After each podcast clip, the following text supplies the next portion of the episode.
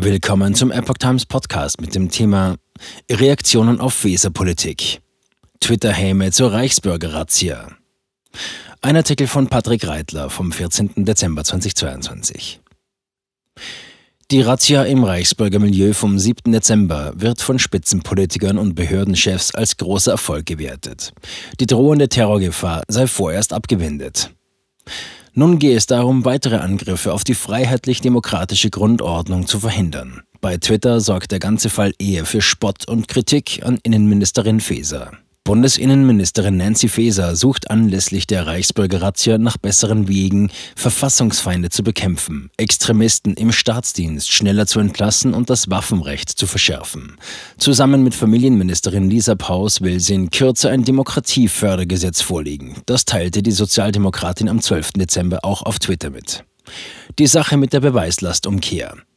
Noch vor wenigen Tagen hatte Faeser sogar ihren Willen bekundet, die Beweislast bei Verdacht zum Nachteil ihrer Beamten umkehren zu wollen. Im ZDF nahm sie kurz darauf allerdings wieder davon Abstand. Sie habe sich etwas umgangssprachlich ausgedrückt, sagte sie im Gespräch mit Anne Will. Es gehe ihr lediglich darum, dafür zu sorgen, langwierige Verwaltungsgerichtsklagen zu vermeiden und an ihre Stelle einen Verwaltungsakt zu setzen. Doch allein die ursprüngliche Äußerung Fesers sorgt auf Twitter noch immer für reichlich Kritik und Häme.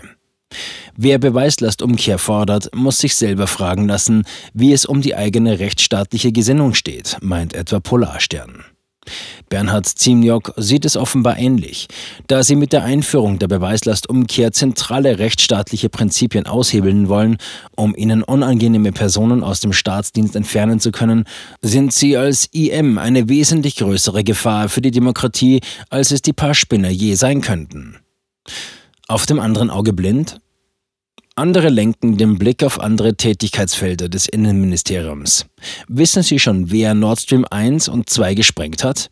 Irgendwie ist der Staat bei diesem tatsächlichen Terroranschlag auf unserer Infrastruktur nicht so engagiert, fragt Sabine Schindler. Maria 8983 will von Feser wissen, was tun Sie gegen Linksextremismus? Antifa.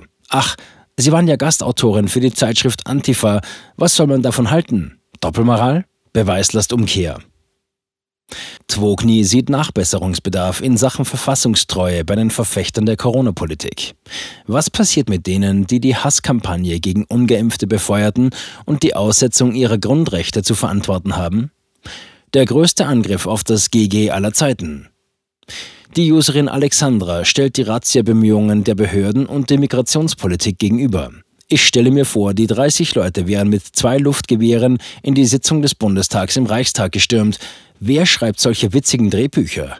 Aber Ziel erreicht. Keiner redet mehr über die brutale Messerattacke eines Asylanten auf zwei Kinder und die Mitschuld der Politiker. Auch Artemi sieht zweierlei Maß bei der Bundesinnenministerin. Wenn Faeser im Ernst Extremisten aus dem Staatsdienst entfernen möchte, dann müsste sie 80 Prozent der Lehrer entlassen. An meiner Schule zumindest. Alle hart links, aber wirklich hart.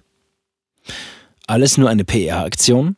Manche User gehen ähnlich wie Martina Renner, die innenpolitische Sprecherin und Sprecherin für antifaschistische Politik der Linksfraktion im Bundestag, davon aus, dass es sich bei der lange zuvor geplanten Razzia um eine PR-Aktion gehandelt haben könnte.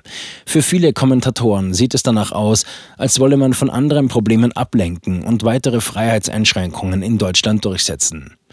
Der Gewerkschaftsfunktionär und Berliner Abgeordnete Marcel Lute kommentiert, was die Kollegin Renner beschreibt, wirft erhebliche Fragen auf. Wenn es sich um gefährliche, bewaffnete Straftäter handelt, mache ich daraus keinen Pressepopanz und gefährde die Einsatzkräfte und Journalisten. Wenn nicht, was sollte das denn?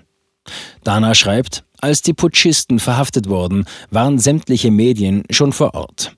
Das war kein geheimer Polizeizugriff in höchster Not, das war eine gut vorbereitete PR-Aktion. Wo zum Teufel ist unser Land nur gelandet? Ähnlich argumentiert Scholastica.